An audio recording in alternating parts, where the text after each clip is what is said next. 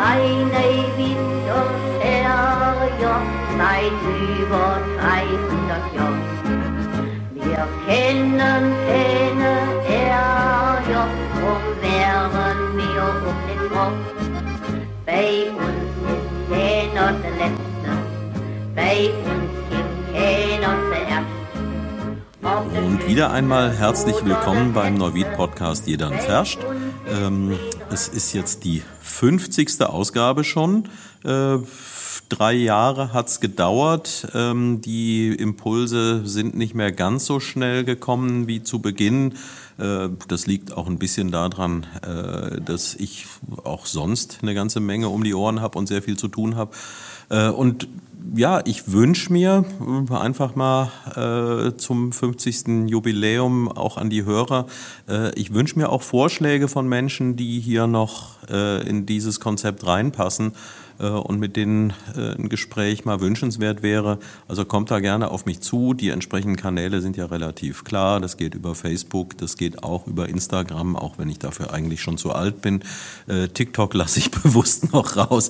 Aber es gibt ja sogar... Ähm, auch noch die Möglichkeit, eine Mail zu schreiben. Also ich bin da sehr, sehr offen und ähm, habe es gerade in letzter Zeit ein, zweimal erlebt, die glückliche Situation, dass mir wirklich tolle Vorschläge gemacht wurden.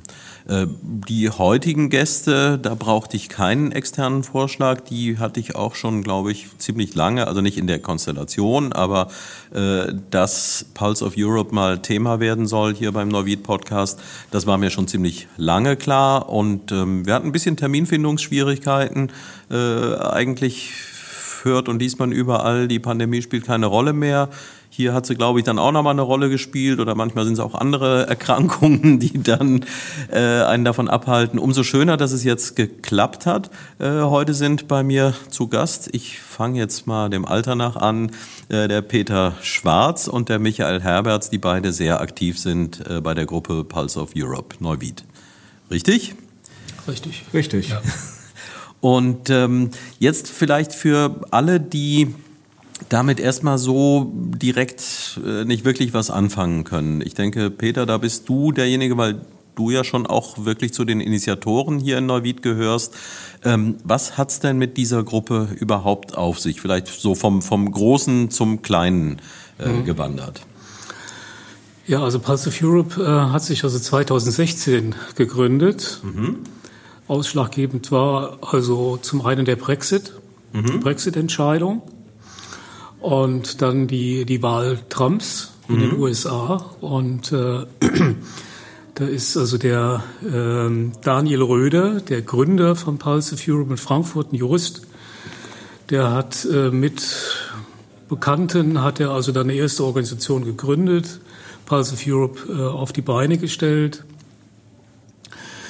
um einfach den europäischen Gedanken, also er war der Meinung, also durch, durch den Brexit, also durch die Erosion der Gemeinschaft und dann durch die Gefahr, die, die drohte also aus Amerika, ja, ähm, dass, dass dadurch also der europäische Gedanke leidet mhm. und äh, immer weiter erodiert und dass der Brexit Schule macht. Und das war sein Anliegen, ähm, also die europäische Gemeinschaft, den europäischen Gedanken, die Entwicklung Europas ähm, sagen wir, auf die Straße zu bringen, Menschen also anzusprechen, äh, Informationen zu geben, für den europäischen Gedanken zu werben. Und das fand dann über Frankfurt hinaus ganz, ganz schnell Anklang. Mhm. Und hat sich also dann äh, in, den, in den Folgejahren also erweitert in viele deutsche Städte. Und ähm, sind wir dann auch in andere europäische Städte, größere Städte, ja, also äh, da sind, sind viele ausländische Städte dabei. Und äh, das war ja eine sehr erfolgreiche Geschichte. Ja. Mhm. Und ähm,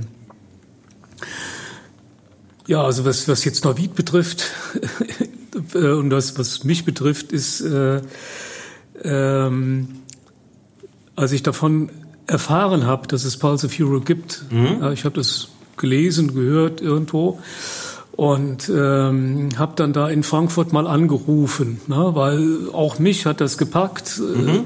mit dem Brexit, das hat mich also ziemlich äh, ja, erzürnt auch, ne? also was da an, an Lug und Trug in, in Großbritannien äh, verbreitet wurde. Und dann die, die Wahl Trumps, der mit ähnlich vielen Lügen da ins Amt gekommen ist. Und ähm, ich dachte, da musst du was tun. Also ich habe förmlich innerlich, sag mal, gebebt. Ja, denke, du, ja. musst, du musst da mal was sagen und nicht so, ja, man kann da nichts dran machen oder so. Ne? Mhm so die, die äh, eigentlich übliche Reaktion von vielen und habe dann in Frankfurt angerufen. Er gesagt, ja, dann rufen Sie doch mal in Koblenz an, hat mir den Namen gegeben äh, des Initiators der Harpe. Ja. Mhm. Und ähm, sag mal, der, den habe ich dann mal angerufen und er hat gesagt, ja, wir treffen uns dann und dann Sonntag und da bin ich dann dahin. Und äh, habe dann. Also das heißt, in, in Koblenz war diese Gruppe zu ja, diesem Zeitpunkt die schon dann aktiv. Da ganz kurz, mhm. ja. Mhm.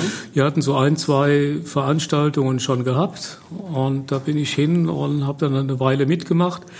Aber immer so mit dem Hintergedanken, das ist auch was für Neuwied. Ja. Und ähm, ja, dieser Hintergedanke, der ist ja äh, schön und gut. Und es ist ja andererseits ähm, Impulse gehen ja in der Regel irgendwo von Menschen und von Einzelpersonen aus, äh, so wie du es ja auch geschildert hast. Der Initiator der ganzen äh, Geschichte dieser Frankfurter, wie war der Name nochmal? Das ist der Daniel Röder. Ja. ja. Also ja, so, so entstehen Dinge ja in der Regel. Irgendjemand spürt, da ist was äh, und äh, da muss was gemacht werden und macht dann äh, und dann wird eine Bewegung draus. Und äh, aber eben eine Bewegung, die schon mal da ist, sich der anzuschließen und da mitzumachen, ist ja eine Sache. Äh, und dann aber zu sagen, das brauchen wir hier bei uns auch. Ähm, und äh, da braucht es dann eben auch das Aushängeschild und den Impulsgeber. Wie ist das konkret passiert? Also wie, wie kamst du dann dazu zu sagen, da muss in Neuwied auch was gemacht werden und ich bin derjenige, der das jetzt macht? Äh, also gut, ich das war in mir halt, äh, mal, so ein Gedanke, der, der ja ziemlich ja eindeutig war. Und ähm, dann habe ich da also auch mit mit Leuten gesprochen, wie sag ich auch dem Martin Hahn und etlichen anderen lokalpolitisch äh, interessierten Leuten. Und da kam also, also über einen Bekannten aus Hambach-Weiß, den Michael Kahn, die Information, da gibt es jemand, den Mario Fergen, Mhm. Äh, der denkt genauso wie du. Und äh, ich äh, sag dem mal Bescheid, ja, und dann kamen der Mario und ich zusammen. Wir sind dann ein, zweimal auch zusammen in Koblenz gewesen noch und dann haben wir gesagt, so jetzt wagen wir das. Und mhm. äh, 2017 im August hatten wir dann unsere erste Veranstaltung hier in Neuwied. Ja. Und dann vielleicht mal zu den Veranstaltungen und bevor ähm, hier äh, der vom Nachtdienst äh, noch gebeutelte äh, Michael Herberts äh, die Augen nicht mehr aufhalten kann. Ähm, vielleicht mal zu den Veranstaltungen, weil gerade die, die aktuell stattgefunden hat, äh, da warst du ja durchaus auch äh, federführend mit dabei. Äh, vielleicht kannst du mal kurz schildern, ähm, wie diese Veranstaltungen denn aussehen, was da passiert und gerne an dem konkreten Beispiel äh, der Veranstaltung, die jetzt am vergangenen, also wir nehmen hier äh, Ende März 23 auf, äh, die am vergangenen Wochenende ja stattgefunden hat. Ja, gerne. Das war ähm, unsere erste Veranstaltung für dieses Jahr, weil wir immer eine Winterpause machen. Und es war natürlich eine äh, mit einem sehr existenziellen Thema. Das Thema, das momentan alle am meisten bewegt, denke ich mal den ersten Angriffskrieg seit 1945 in Europa, der Angriffskrieg auf die Ukraine. Die Veranstaltung war sehr gut besucht. Es waren viele Ukrainerinnen, muss man ja sagen. Vielleicht war auch der eine oder andere Ukrainer da, aber es sind ja doch mehrheitlich Ukrainerinnen und, und Kinder, die hier sind. Und wir haben halt eben, man kann durchaus sagen, ein Gegenmanifest gehalten zu dem berühmten das in Berlin stattfand von äh, Sarah Wagenknecht und Alice Schwarzer. Und äh, im Gegensatz auch zu dieser Veranstaltung waren bei uns Leute, die sich solidarisch mit der Ukraine äh, zeigen. Das muss man ja ganz deutlich so sehen. Und das war uns auch wichtig, dieses Signal zu senden, ähm, weil es meiner Meinung nach momentan sich etwas vielleicht beginnt zu verschieben in Deutschland, weil nach einem Jahr Krieg und Waffenlieferungen sicherlich auch so eine Art Kriegsmüdigkeit einsetzt, vielleicht auch eine Angst, die ich allerdings für unbegründet halte, denn nachdem sich China jetzt mehrfach zu Wort gemeldet hat, sind diese mehr oder weniger ähm, unterdrückten nuklearen Drohungen von Putin doch weitestgehend zurückgestellt worden, die er übrigens äh, konkret immer nur in die deutsche Richtung äh, äh, gestellt hat, weil er ja als ehemaliger KGB-Agent, der lange Jahre in der DDR gelebt hat, das Wesen der Deutschen sehr gut kennt und genau weiß, mit welchen Ängsten er spielen kann, welche Knöpfe er drücken muss. Und diese Angst vor einem dritten Weltkrieg oder einem Atomschlag, der triggert halt ziemlich viele in Deutschland. Aber ich halte diese Gefahr für extrem unrealistisch. Und sie dient natürlich nur einem Zweck, dass die Stimmung in Deutschland sich ähm, zugunsten einer äh, Neutralität hin entwickelt, dass wir also keine Waffen mehr liefern, was mhm. natürlich den zeitnahen Untergang der Ukraine als freien demokratischen Staat bedeuten würde. Ähm, du hast eine Sache äh, da untergebracht, da muss ich zumindest einmal einhaken, äh, denn äh, zumindest äh, laut Aussage von Putin gibt es ja keine Ex. KGB-Agenten. also äh, das ist belegt, dieses Zitat, und auch das ist vielleicht in, in dem Zusammenhang, manchmal sind es ja Kleinigkeiten, die, die einem sehr viel äh, vor Augen führen können. Äh, und selbst wenn das vielleicht mit einem Augenzwinkern äh, gesagt worden sein mag, äh, das lässt trotzdem tief blicken. Und ähm, äh, du hast jetzt den, den großen Bogen gezogen und ich denke, das ist auch sinnvoll und, und wichtig, diese Dinge immer wieder an und auszusprechen, gerade vor dem Hintergrund, dass da zum Teil so eine, ja, du hast von Müdigkeit ge gesprochen, ja, irgendwie man, man will das nicht mehr. Und wenn, wenn ich das so höre, ähm, ja, es, es kommt mir so, so ein bisschen vor, wie wenn ich eine Krankheit habe äh, und ich weiß, ich muss die angehen, da muss was Größeres passieren, äh, um äh, der tatsächlich Herr zu werden. Und ähm, jetzt gibt es aber vielleicht irgendeine Salbe, mit der ich das auch behandeln kann, äh, die zumindest mal äh, die Symptome beseitigt, äh, wissend, ähm, dass es aber wiederkommen wird. Und äh, ja, die, die menschliche Neigung dann zu sagen, ach, das mit der Salbe hilft mir doch ganz gut, lass uns das doch mal machen.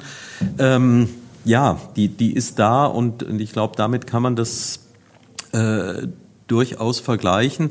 Und äh, um jetzt aber den, den nächsten Bogen zu ziehen, also von diesem ganz Großen zum, zum Kleinen, weil ähm, Peter, das war ja gerade auch dein Anliegen zu sagen, das muss auch hier nach, nach Neuwied. Ähm, wie, wie, also, wo seht ihr denn die, die langfristigen Folgen, wenn man jetzt äh, sagen würde, ach, ähm, sollen die sich halt mal irgendwie einigen, sollen die das machen, was die Frau äh, Wagenknecht da vorschlägt, äh, dann geben sie halt erstmal äh, einen wesentlichen Teil ihres Landes ab äh, und dann haben wir erstmal wieder Ruhe. Ähm, was wären denn aus eurer Perspektive, mal jetzt in, in Richtung Peter gefragt, was wären Folgen, die sich dann auch früher oder später für Neuwied zeigen würden? Ja gut, also anfangen muss ich natürlich erstmal auch wieder bei dem Großen ne, mhm. und komme dann also gerne auch auf, auf Navi zu sprechen. Äh, ich denke, die, die Gefahr, die davon ausgeht, ist, ist ja eindeutig, wir, eine sehr existenzielle.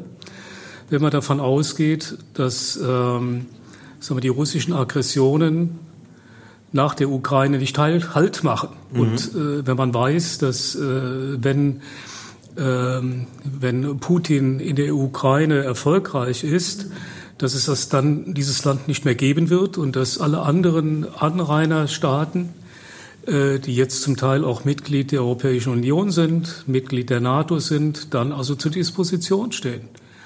Also bis hin zu der Fantasie, dass ein Durchmarsch möglich ist bis zum Brandenburger Tor. Ja. Mhm. Also das äh, mögen Floskeln sein, aber das alarmiert natürlich. Und ähm, das, das ist natürlich so mal neben der, der, der physischen äh, Gefahr durch einen drohenden Krieg, sogar durch einen drohenden Atomkrieg, ja, der dann der ja nicht ausgeschlossen ist, äh, ist das auch ein kolossaler Angriff. Und damit komme ich dann auch zu Pulse of Europe auf die europäischen Werte, weil das ist ja das, was was der, der, was Putin also in seinem autokratischen Denken, seinem imperialen Denken äh, einfach auch bekämpft. Ne? Mhm. Also diese unsere liberale äh, Demokratie, unsere Werteordnung, ähm, unsere, ähm, unsere Art zu leben, das ist im Jahr ein Dorn im Auge. Und das, äh, das ist so ein Punkt, der, ähm, der sicherlich, sagen wir dann auch für, nicht nur für, für Deutschland, für, für, für andere europäische Länder, sondern auch für die Situation vor Ort ganz, ganz maßgebend ist. Ne? Mhm. Also wenn äh, man spürt ja das also durch durch äh, Phänomene wie jetzt Rassismus, wie wie Vorurteile und so weiter, also schon äh, die auch geschürt werden, ja, da also ungünstige Entwicklungen schon schon vor vor der, der Putin-Geschichte mhm. jetzt entstanden sind aber man muss befürchten, dass, dass diese, diese Formen äh, des Gegeneinanders Schule machen und äh, dass also unsere Gesellschaft, so wie wir sie kennen, äh, unser, unsere Art des Zusammenlebens äh, in Gefahr steht. Ja? Und unsere, unsere Idee von Anfang an war, dass, äh, dass wenn, wenn du hast eben gerade von von der Salbe gesprochen, mhm. ne? die, die man, die man, nach der man sucht, um ein Problem anzugehen. Äh, da war dem Mario und mir von vornherein klar, also wenn was hilft, dann ist das Gespräch. Ne? Mhm. Also wenn wir also in der Lage sind, Leute also vor Ort zu beteiligen, also sowas wie eine bürgerliche Teilhabe, eine un, un, unmittelbare demokratische Teilhabe herzustellen, ja, dann dann hilft das, auch wenn es im Kleinen ist, mhm. ne, weil das weitergetragen wird und man macht, man macht das öffentlich. Ne? Ja. Und das, das ist so der Punkt. Ja, vielleicht kannst du an der Stelle dann auch nochmal äh, schildern, weil da war der Bogen vorhin eben schon ein, ein sehr großer. Ähm, wie plant ihr die Veranstaltungen? Wie häufig finden die statt? Und, und was ist das Format überhaupt? Weil ich denke tatsächlich, nicht jeder hat es vor Augen und, und äh, nicht jeder kann auch daran teilnehmen. Äh, und nicht jede, also vielleicht kannst du das nochmal ganz kurz schildern, auch wie, wie viele gab es inzwischen äh, überhaupt und ja, wie, wie ist der Rhythmus und was, was macht ihr da? Was, was ist das Zentrale, was Pulse of Europe Neuwied, wo, wo, womit ihr wahrgenommen werdet?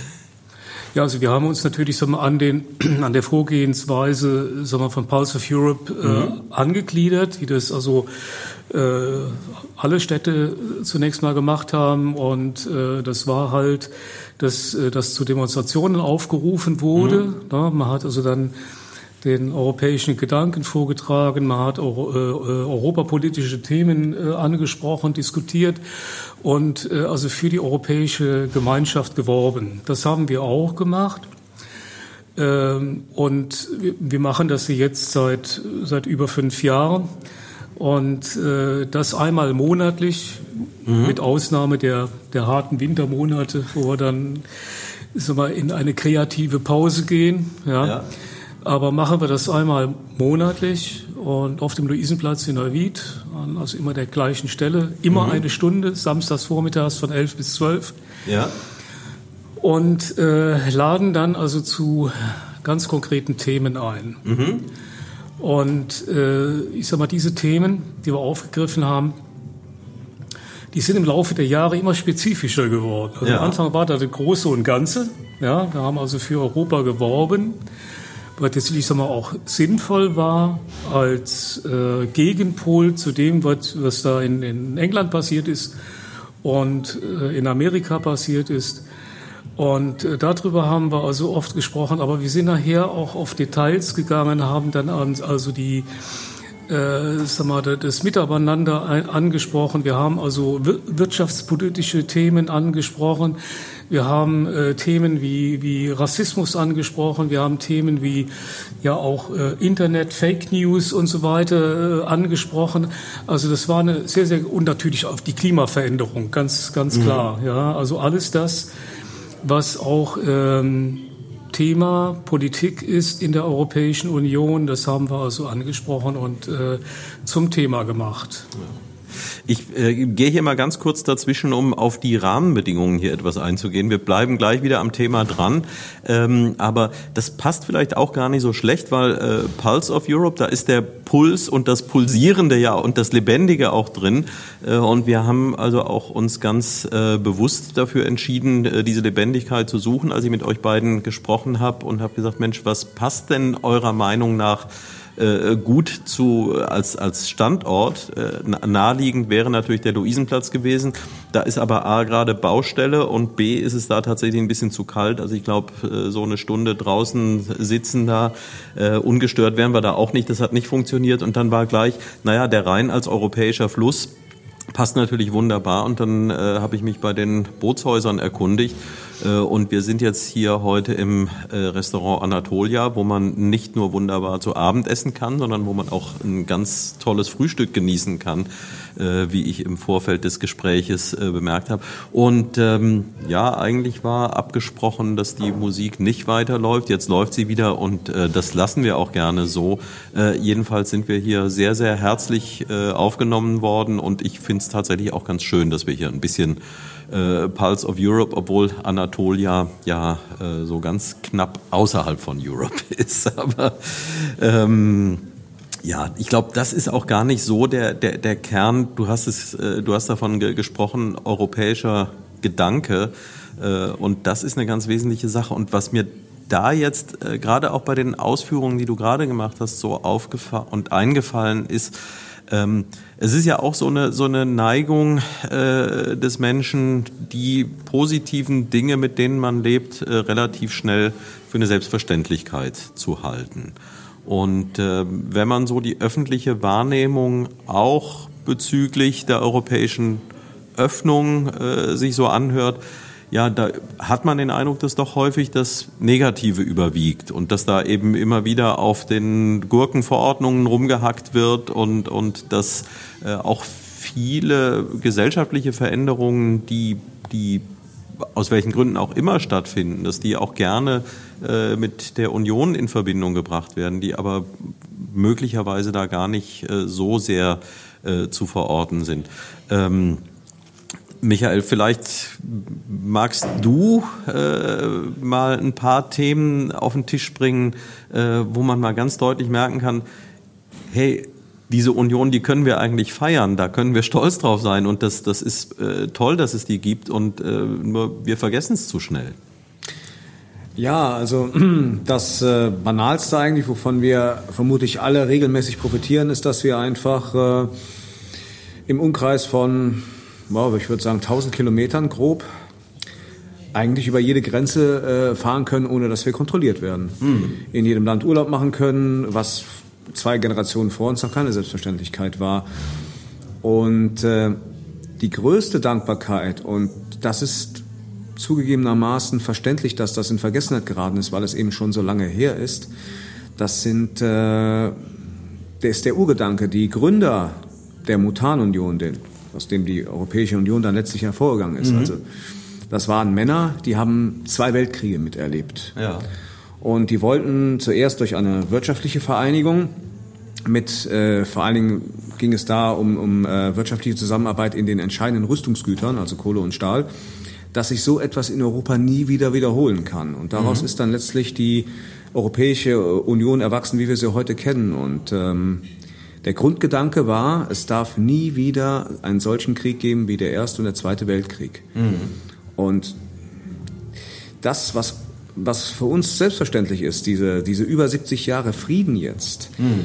die war zur, in der ersten Hälfte äh, des letzten Jahrhunderts keine Selbstverständlichkeit. Ne? Da hat man von Erbfeindschaften gesprochen. Ja. Und äh, halb Europa lag in Schutt und Asche. Mhm. Und ähm, dass es keine Selbstverständlichkeit ist. Wir wissen nicht, wenn wir alle die Europäische Union so hinnehmen als Selbstverständlichkeit und nichts dafür tun, nicht dafür eintreten, nicht versuchen, sie zu verbessern und, und äh, sie weiter voranzubringen. Wer weiß, was dann in 100 Jahren ist. Vielleicht verkümmert sich so, äh, würde sie langsam verkümmern und in 100 Jahren stehen sich wieder Leute auf den Schlachtfeldern gegenüber. Mhm. Also das ist wie mit der Demokratie. Man darf das nicht als Selbstverständlichkeit hinnehmen, sondern man muss jeden Tag dafür kämpfen, sich dafür einsetzen und natürlich auch versuchen, Dinge besser zu machen. Ne? Natürlich läuft einiges in der EU falsch, worüber man sich aufregen kann. Das ist richtig, man soll das auch, man soll auch das auch kritisieren. Aber dabei darf man nie das Wesentliche aus den Augen verlieren, diese 70 Jahre Frieden mhm. und auch Wohlstand, zumindest in den meisten äh, Ländern äh, von Europa. Gibt natürlich immer Dinge, die man besser machen kann. Aber wir haben noch nie so ein gutes und friedliches Europa gehabt wie jetzt. Leider seit letztem Jahr gilt das nicht mehr für ganz Europa, das wissen wir, haben wir ja mhm. eben schon angesprochen. Aber grundsätzlich äh, ist dieses Europa das Beste, was jemals existiert hat. Mhm. Ja, und äh, ich denke, man darf da schon auch wahrnehmen, also dieses, dieses tatsächlich anhaltende Erschrecken über so einen Krieg, ja, das, das führt ja eben auch deutlich vor Augen, ähm, wie weit wir das schon hinter uns gelassen haben. Äh, denn ja, ich glaube, vor ähm, noch, noch vor 100 Jahren, also auch nach dem damals sicherlich Schock der Intensität dieses Krieges, aber davor irgendwo in Europa war ja eigentlich immer was los. Also so, dass äh, wenn man da in die Jahrhunderte reinguckt, ähm, dass es da irgendwann mal eine Phase gegeben hätte, wo über Jahrzehnte hinweg äh, keine größeren Konflikte stattgefunden haben, äh, glaube ich mal eher nicht. Bis hin zu Zeiten, wo 30 Jahre lang ähm, es hin und her ging und alles verwüstet wurde. Und ja, dass das zu, für, für uns zu einer Selbstverständlichkeit äh, geworden ist, ähm, ja, das, das, allein das ist ungeheuer wertvoll und, und ich denke, ja, da sollte man sich das auch wirklich regelmäßig äh, vor Augen führen, äh, dass das so ist. Ähm, diese, diese Verdrossenheit oder auch diese, diese Müdigkeit, ähm, nehmt ihr die denn auch hier im Lokalen tatsächlich wahr? Also, weil, also dieser Impuls, dem etwas entgegenzusetzen, ähm, der, der hat die Begründung ja wahrscheinlich nicht nur dadurch, dass jetzt in England was passiert ist, äh, sondern also Peter, wie, wie sieht das bei dir aus? Also nimmst du solche Tendenzen hier auch wahr, dass, dass Menschen sagen, ach, eigentlich brauchen wir das alles gar nicht, äh, lass uns unser eigenes Süppchen kochen? Ja, ja, natürlich, klar, das gibt's auch. Ne? Also äh, jetzt äh, weniger jetzt bei den Demos, ne? Mhm. also weil da doch dann Leute kommen, die ähm, also von äh, die wir anstecken mit mit dem wie wir mhm. denken und die also in ähnliche Richtung auch äh, diskutieren und sich äußern aber das gibt's natürlich sowas sehr viel, auch im Bekanntenkreis und so. Das ist so dieses, äh, na, da kann man nichts machen und äh, der die in Brüssel, ne, da die, äh, sag mal, die, äh, die diktieren das, das alles und ähm, ja, also diese Tendenzen, die gibt's schon. Mhm. Also wir haben ja auch äh, kürzlich, das ist jetzt sicherlich ein Thema, was ähm, ja, am, am Rande dann doch auch wieder mit, mit Pulse of Europe zusammenhängt. Aber also ich habe kürzlich äh, als, als äh, ein Marker für diese Verdrossenheit äh, hier in Neuwied Diskussionen äh, um die Pläne der Stadtwerke ähm, prüfen zu lassen, wo denn Windräder aufgestellt werden könnten. Und äh, da bin ich etwas erschrocken darüber, ähm, wie viele Menschen offensichtlich ähm, den vorhandenen Institutionen und den, der, der Art und Weise, wie wir äh, uns entschieden haben, äh, Prozesse durchzuführen und Entscheidungen zu, zu treffen, äh, dass denen gegenüber auch im Lokalen ein ungeheurer großes Misstrauen herrscht. Also äh, wenn da eben der, der reguläre Weg beschritten wird, dass, dass gesagt wird, äh, wir sind seitens des Bundes aufgefordert zu prüfen, wo können wir äh, Flächen für regenerative Energien schaffen. Und wenn weiterhin gesagt wird, wir haben dann erstmal die rechtlichen Voraussetzungen geprüft, äh, um festzustellen, wo käme das in Frage. Ähm, und da wird jetzt eine Prüfung durchgeführt, ob das denn auch wirtschaftlich sinnvoll ist. Das ist so zumindest die Vorgehensweise, wie sie beschrieben wurde und so wie ich sie auch äh, kenne, wie das gang und gäbe ist. Und da ist in dem Moment, wenn man das hört und dann mitbekommt, naja, vielleicht könnten die Dinger dann so in sechs bis sieben Jahren fertig sein, ähm, dann ist das ja in Anbetracht der Dramatik, der wir, mit der wir konfrontiert sind, ja schon ein verdammt langer Zeitraum. Äh, und wenn ich dann aber äh, sofort wahrnehme, wie vorhin schon mal gesagt, Kritik ist ja sinnvoll und gehört dazu. Ähm, aber dass da so, so ein bisschen unterstellt wird, äh, dass das beinahe diktatorisch hiermit schon die Entscheidung getroffen worden wäre, äh, dass diese Dinge umgesetzt werden und dass eine, ja, also, dass man in, in einem Land, wo, wo für mein Empfinden alles durchgesprochen wird und, und nahezu alles auf den Tisch kommt. Und wenn mal was nicht auf den Tisch kommt, dann wird meistens ein Skandal draus, dass man da das Gefühl hat, dass ähnlich wie es eben in Russland der Fall zu sein scheint, äh, dass da irgendwo jemand säße, der sagt, so und so machen wir das jetzt und macht ihr alle gefälligst mit und wenn nicht, dann wandert ihr in den Knast. Also diese, hier wandert ja niemand in den Knast. Also dieses, dieses Gleichstellen und jetzt habe ich selbst den, den Bogen vom, vom Kleinen zum, zum Großen. Also dass, dass man, dass die Wahrnehmung dafür fehlt, wie gut unsere Institutionen im Großen und Ganzen dann doch äh, funktionieren. Könnt ihr das irgendwie nachvollziehen, wo das herkommt? Ja, also mir ging gerade so der Gedanke durch den Kopf, wäre das so, ne? Mhm. Hätten wir hier äh, diktatorische Verhältnisse, da würden die Windräder schon stehen. Ja. Ne? Das ist der Unterschied. Jetzt wird darüber diskutiert, wird eine Machbarkeit geprüft, aber da spiegelt sich also für mich so ja ein Stück die Mentalität wieder, die man, die man überall in vielen Lebensbereichen findet, wenn es zum Beispiel, um bei der Energie zu bleiben, um die Stromtrassen geht, ne, mhm. von Nord nach Süd, also wo durch ähm, private, private äh, Prozesse, äh, Vorhaben äh, bis zum geht nicht mehr verhindert werden, also zum Schaden der Allgemeinheit. Mhm. Ne, also so dieser, sag mal, überbordende Individualismus, äh, gerne woanders, aber nicht bei mir. Ne, wasch mir den Pelz, aber mach mich nicht nass. Und das scheint sich also hier auch so wieder zu spiegeln. Also äh, da werden ja Gründe konstruiert. Ja, der Naturschutz ist natürlich, sag mal, eine ganz elegante Variante, äh, darauf hinzuweisen. Aber dahinter spiegeln sich dann ja, ganz schnöde private, persönliche Interessen. Mhm. Ja. Also bei uns nicht, lieber dann nicht in Zwegendorf, Rondopo, lieber im Heimbacher Wald oder so. Und ähm, das, das ist so ein, so ein Punkt, äh, vor dem ich mir denke, den muss man auch ansprechen. Mhm. Ja? Dass es da äh, gar nicht so sehr um, die, äh, um das Erfordernis geht, ne? weil wer, wer will darüber noch diskutieren? Also wenn wir erneuerbare Energien brauchen und wollen, dann muss darüber gesprochen werden, wo kann man das denn realisieren? Ja? Und da müssen private Interessen auch zurückstehen. Und äh, wir wollen das in der nächsten Demo aufgreifen am 22. Mhm. April. Äh, da kommt die Frau Paulus als äh, Mitglied des Europäischen Parlaments, die sehr stark in der Klimakrise, äh, in dem Thema Klimakrise, Biodiversität und Energiekrise beheimatet ist und ähm, kommen wird auch ähm, sag mal, von, von, der, von der Stadtverwaltung, also Vertreter der Papaya-Koalition, mhm. äh, die das äh, ja, äh, mit, mit unterstützen, diese Entwicklung in Neuwied. Dann wird von den Stadtwerken jemand kommen. Ob der Herr Herschbach kommt, weiß ich nicht genau, aber wahrscheinlich. Und vom Kreis kommt auch die Klimaschutzbeauftragte, die mhm. Frau Sieben.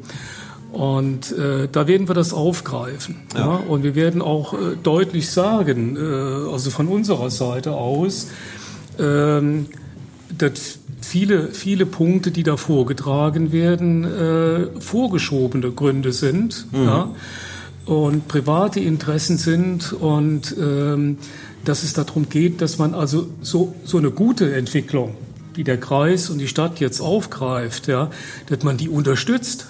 Ja, mhm. Und äh, darum wollen wir werben. Deswegen ja. greifen wir das Thema aktuell auf. Das ist ja Europa, das ist Green Deal, das ist die europäische Klimapolitik.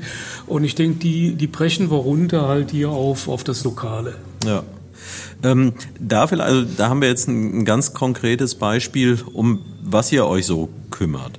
Ähm, jetzt könnte es ja, äh, und die, die Hoffnung äh, habe ich zumindest, weil ich die Sache eben für sehr unterstützenswert halte, äh, könnte es ja durchaus sein, äh, dass hier äh, durch dieses Gespräch der oder die einen und andere angeregt wird zu sagen, ähm, das finde ich auch gut, das unterstütze ich auch. Könnt ihr mal kurz schildern, wie, also es ist ja nicht ein, ein Verein in dem Sinne, es ist eine, eine freie Initiative. Äh, aber auch die braucht ja gewisse Strukturen. Diese Veranstaltungen finden ja nicht von alleine statt. Da müssen ja auch Anträge gestellt werden. Da muss äh, eine Organisation dahinter stehen. Da muss eine Überlegung stattfinden. Wie organisiert und strukturiert ihr euch denn? Und äh, wenn jetzt jemand sagt, hm, doch, das wäre auch was für mich, worauf sollte der oder diejenige sich dann einlassen können? Beiden gucken sich an. Michael, du hast noch so wenig gesagt. Ja, ähm, ja, weil, weil Peter eigentlich der, unser, unser äh, Brain ist, unser, unser äh, Organisator, aber äh, Natürlich kann ich auch was dazu sagen. Ja, es gibt ein, ein Organisationsteam, mhm. das sich äh, regelmäßig trifft, äh, in der Regel ungefähr zwei Wochen vor der nächst anstehenden Veranstaltung. Und ähm, aber ähm, es kann jeder selbstverständlich mitmachen, der mitmachen möchte. Ne? Wir, wir, freuen uns über, über, über jeden, äh, äh, der, der, der dabei sein will, der vielleicht auch eigene Ideen hat, vielleicht auch ein, ein Thema, was ihm äh, auf dem Herzen liegt, dass er, dass er, dass er uns äh, antragen möchte und äh, dann gerne auch bei der Ausarbeitung mitmachen kann. Ne? Also wir sind äh, keine geschlossene Vereinigung, wir sind sehr offen und äh, bei uns kann jeder mitmachen und wir freuen uns auf, auf neue Leute. Mhm. Definitiv, wir freuen uns. Und also das heißt, es, es gibt diese Organisationstreffen, die sind dann so einmal im Monat, alle zwei Monate? Äh, wie gesagt, so ungefähr äh, zwei Wochen bevor die nächste Veranstaltung stattfindet. Mal, mhm. dann werden die Themen nochmal äh, genauer besprochen und äh, im Detail und so weiter. Und manchmal, manchmal gibt es auch Veranstaltungen, da steht das Thema nicht unbedingt im Vorfeld fest. Mhm. Momentan haben wir in diesem Jahr haben wir so einen Themenkomplex schon ausgearbeitet. Äh, letztes Jahr zum Beispiel war das anders. Da haben wir uns äh, von Veranstaltung zu Veranstaltung immer vorher getroffen und dann hat jeder mal so seine Ideen eingebracht. Was könnte man denn machen? Welches Thema? Und äh, dann hat jemand einen Vorschlag gemacht. Darüber sollten wir mal was machen. Dann wurde das ausgearbeitet, gegebenenfalls Leute dazu eingeladen und dann haben wir das gemacht. Mhm. aber wie gesagt, wir sind offen und wenn jemand Ideen hat, soll gerne zu uns kommen. Ja. Und jetzt ist natürlich, also so, das, das ist eine Sache, die, die ähm, nehme ich zumindest so, so wahr. Also ähm, Aufmerksamkeit schaffen und in die Öffentlichkeit zu gehen, das ist natürlich wichtig und wertvoll. Aber andererseits, äh, es gibt nichts Gutes, außer man tut es. Ähm, daraus sollten natürlich auch Handlungen äh, folgen.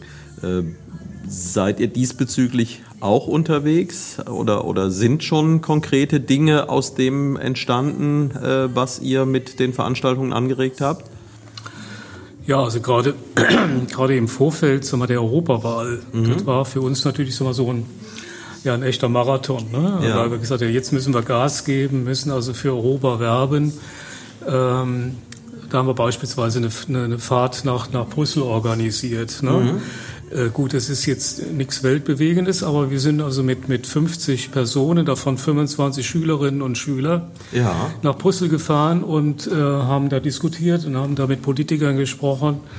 Ähm, wir sind an Schulen gewesen, also wie der, der, äh, der IGS in Neuwied, mhm. äh, haben da also vor äh, 250 Schülern dann auch gesprochen, ja, hatten also eine Informationsveranstaltung äh, mit jemandem, der das medial sehr gut präsentiert hat zu den, den europäischen Einigungsprozess und äh, einfach also für die europäische Idee geworben hat. Wir waren in Altenheimen und haben also auch mit alten Leuten gesprochen.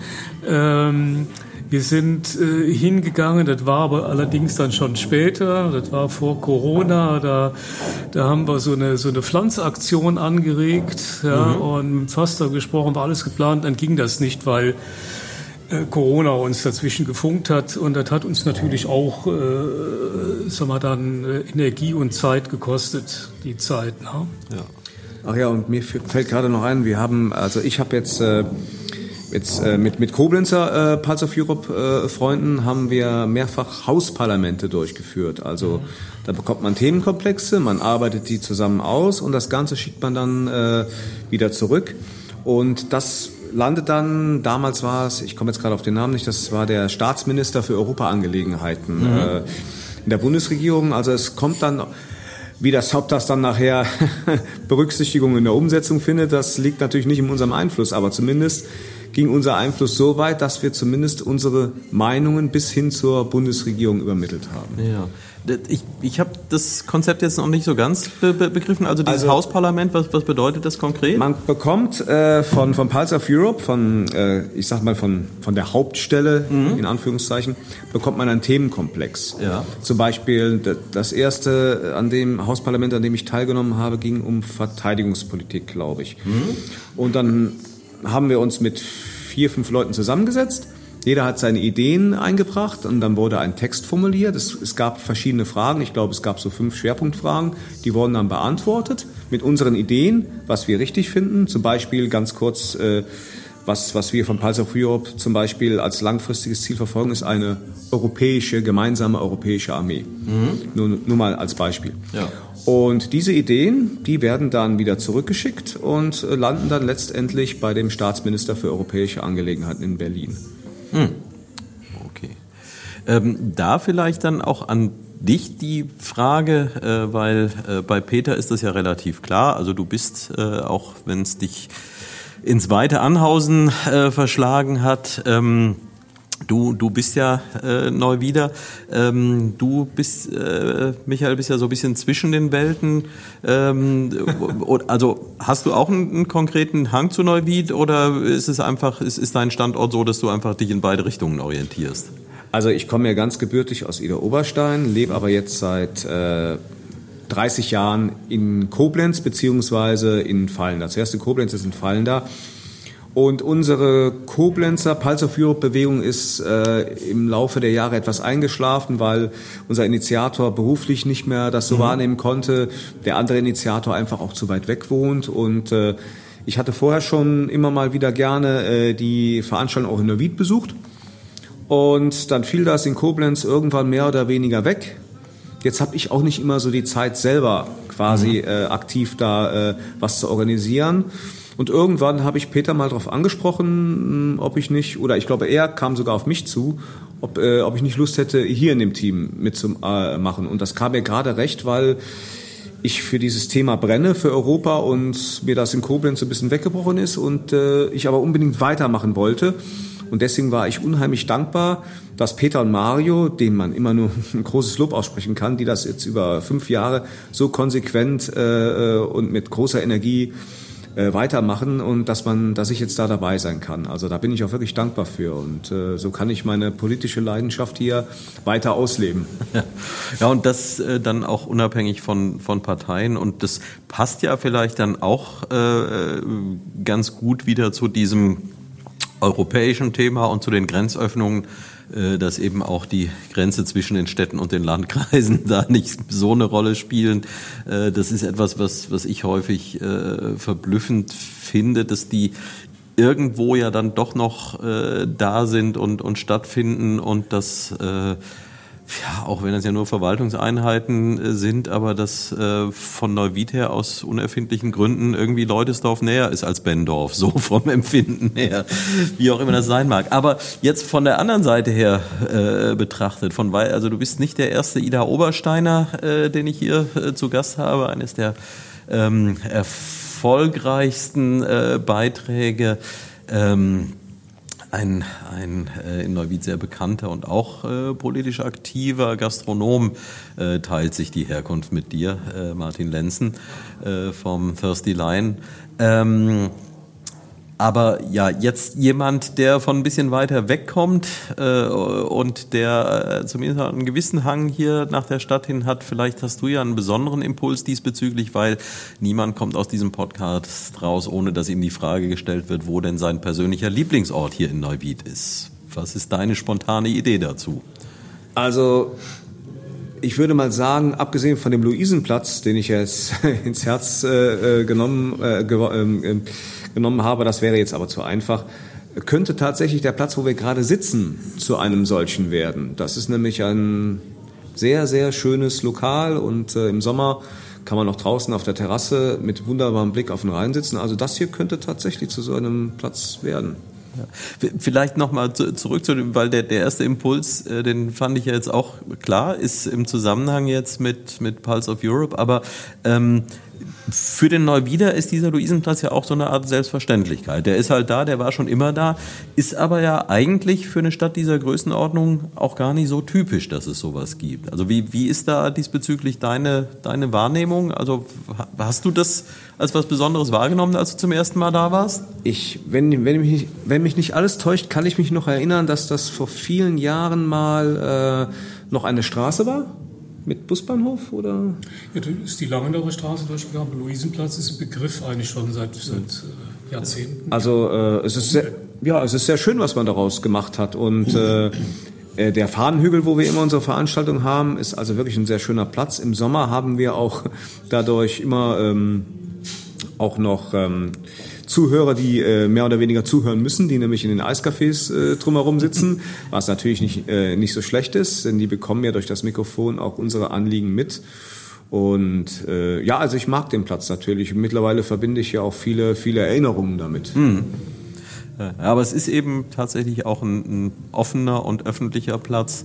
Äh, und ja, das könnte wahrscheinlich eben auch mal ein Thema sein, weil die, die Stadt sich nur auch ganz massiv äh, verändert äh, und, und Funktionen, die für die Stadt mal eine große Bedeutung hatten, nicht mehr so stattfinden, aber andererseits äh, solche öffentlichen Räume auch als Begegnungsstätten äh, sind ja für die Demokratie auch sehr wichtig und äh, von daher finde ich das gut, dass ihr das in dieser Form auch nutzt und, und diese Funktion aufrechterhaltet.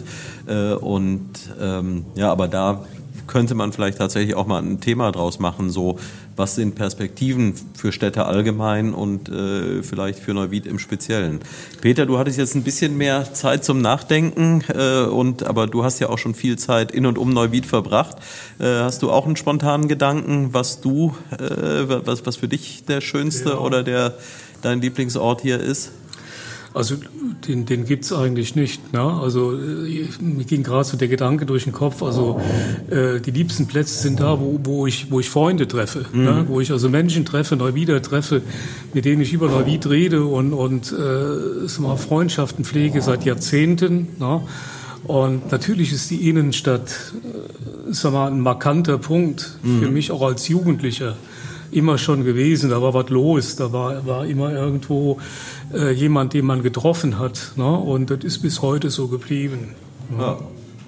Und äh, um vielleicht so den Fahnenhügel nochmal ja. anzusprechen, der ist ja äh, eigentlich so sehr markant da auf dem Luisenplatz. Wir sind also hingegangen, äh, der Mario und ich haben also an den äh, OB geschrieben und vorgeschlagen, dass es einen ähm, Europaplatz gibt, mhm. ja, weil wir dachten, also irgendwo sollte das ein Stück verortet sein.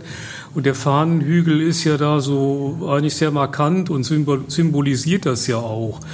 Und ähm, deswegen, äh, deswegen bringen wir immer tapfer unser Schild mit. Da steht Europaplatz drauf. Ne? Ja.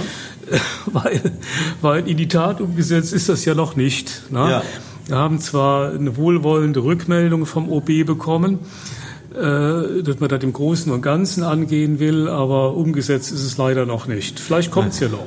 Naja, also solche Dinge brauchen ihre Zeit. Äh, ich weise darauf hin, äh, oder ich frage euch beide mal, wisst ihr denn, wir sind ja nur wenige Schritte davon entfernt, wie heißt denn der Deich, hinter dem wir hier uns hier gerade befinden? Der ist der Robert-Krupps-Teich, hey. glaube ich. Er weiß es immerhin. Ich, ich glaube, inzwischen gibt es sogar irgendwo ein Schild, aber ähm, ja. Das habe also ich übrigens eben gelesen. Ich hatte noch ein bisschen Zeit zum Spazierengehen. Ah, du hast das Schild gesehen, ja. Weil, Sonst hätte ich es äh, ehrlich so gesagt auch nicht gewusst. In der öffentlichen Wahrnehmung. Und aber äh, hätte ja auch was, wäre ja schon eine Besonderheit, wenn man auf dem Platz einen Platz schafft. Ich habe kürzlich mal irgendwo in so einer historischen, weil ich fragte mich, ich war irgendwo, da, da gab es eine Zitadelle und da dachte ich, was ist denn überhaupt so, das hat jeder schon mal gehört, was ist denn das überhaupt? Und dann habe ich gelernt, eine, eine Zitadelle ist eine Festung innerhalb einer Festung. Und das wäre ja dann hier ein bisschen ähnlich, dass eben auf dem Luisenplatz sich noch der Europaplatz befindet. Oder der Europahügel, um beim Hügel zu bleiben. genau, genau. Ja, ähm, habt ihr das Gefühl, dass wir äh, die Initiative Pulse of Europe hier ausreichend beleuchtet haben und dass derjenige, der das Gespräch hört, äh, ein gutes Bild davon bekommt? Oder fehlt noch was? Also ich glaube ja. Und wie gesagt, sind wir das, was, was äh, Michael eben sagte, dass wir offen sind mhm. für Menschen, die, die bei uns mitmachen wollen. Also die Botschaft, die soll vielleicht noch mal verstärkt rüberkommen. Und äh, vielleicht auch sagen wir, mit dem Hinweis, dass auch unser Interviewer uns nahegetreten ist ja. ja und ähm, Freude gefunden hat, ein Stück mit uns zusammenzuarbeiten. Da freuen wir uns natürlich sehr drüber. Mhm. Ja, also und das äh, letztlich ist unser Anliegen ja da ein, ein ähnliches. Äh, eben eine, eine Offenheit schaffen, einen Dialog schaffen äh, und, und feststellen, ja, wir, wir sind alle äh, Menschen äh, und äh, wenn wir miteinander sprechen und wenn wir einander zuhören, dann werden wir in der Regel mehr Gemeinsamkeiten als Trennendes finden. Und das ist ja wirklich, also wir hatten das Thema jetzt unterwegs schon, aber nochmal sich in, in dieser Deutlichkeit vor Augen zu führen, was für ein Wunder das eigentlich ist, dass hier ein, ein so eine so große und eine so diverse Region ähm, ja, Region ist der, der falsche Be Begriff. Also wenn man eben mal so quer durch in die eine oder andere Richtung gefahren ist, äh, da ist man ja auch heutzutage noch, äh, wenn man äh, das mit Bahn oder äh, Pkw tut, äh, das sind ja Tage, die sei es, dass man eben jetzt in, in Richtung Griechenland äh, fährt, äh, sei es, dass man in Richtung ähm, äh, den Osten von Polen fährt oder sei es eben, dass man in Richtung Spanien, Portugal unterwegs ist, mit unterschiedlichen Sprachen, mit unterschiedlichen Kulturen äh, und dass da doch das Bindende im Vordergrund steht vor all dem Trennenden, äh, das ist schon, schon faszinierend und das, das soll und darf man feiern und das soll und darf auch nicht in, in Vergessenheit ge geraten. Und äh, von daher, ja, ich, ich will da auch nicht zu viel versprechen, aber ähm, äh, im Rahmen meiner Möglichkeiten äh, bin ich gerne dabei. Ich äh, befürchte, dass ich diesmal wieder eine große Herausforderung an Peter Dümmler von Merlin Sound stelle, äh, der immer dafür zuständig ist, dass dieser Podcast am Ende so gut klingt, wie er klingt. Äh, aber ich habe das große Vertrauen, dass es ihm trotz der Hintergrundmusik und der diversen Störgeräusche, die wir zwischendurch mal hier hatten. Äh, aber wie gesagt, das war eine ganz bewusste Entscheidung, dass wir gesagt haben, äh, bei Pulse of Europe, da darf es auch ruhig ein bisschen äh, pulsieren und ähm, Wer auch das Gefühl hat äh, oder äh, irgendwelche Dinge zu tun hat, die mit Ton, mit Musik, mit Aufnahmen, mit Mischungen zu tun haben, Peter Dümmler von Merlin Sound in Heddesdorf ist die Adresse schlechthin dafür. Vielen Dank, dass ihr beiden euch die Zeit genommen habt. Äh, das war ein kurzweiliges und anregendes Gespräch und ich kann nur ja, wie, wie, schon gesagt, ein bisschen was werde ich auch einbringen, äh, aber euch beide darum bitten, ähm, bleibt mit dieser tollen Arbeit am Ball, äh, bleibt kreativ, lasst euch vielleicht auch noch andere Dinge und andere Formate einfallen, denn äh, ja, Samstagmorgen äh, Fahnenhügel ist schon mal eine, eine tolle Sache, aber da gibt es ja noch ganz andere Möglichkeiten, wie man äh, die Gedanken vorantreiben kann. Vielen Dank euch beiden. Ich sag, äh, wir bedanken uns. Tschüss. Vielen Dank. Ja. Und äh, nächster Termin vielleicht noch mal kurz erwähnen ist am 22. April. 22. Ja. April und das Thema vorhin das schon mal angesprochen, ist, äh, aber nochmal. Zeitenwende, wie, wie das generelle Thema, unser mhm. Thema für äh, 2023. Also mit dem Schwerpunkt äh, Klimawandel, Biodiversität und halt mit der Verortung des, äh, der Projekte, die hier in Neuwied und im Kreis angedacht sind, ja. die jetzt so kritisch äh, äh, wahrgenommen werden in der Öffentlichkeit. Also vom großen Bogen ins Kommunale. Ja. Äh, die Uhrzeit? Uhrzeit 11 Uhr am Fahnenhügel. Okay, gut. Also kommet zuhauf. Herzlich das, willkommen, ja. Das war's bei der 50. Episode des Neuwied Podcasts Jeder Fersch. Und tschüss, Söte Klaasens Rainer. Wir kennen er jo, drum wären wir um den Kopf. Bei uns ist keiner der Letzte, bei uns gibt keiner zuerst. Ob der Schönste oder der Letzte, bei uns ist jeder erst.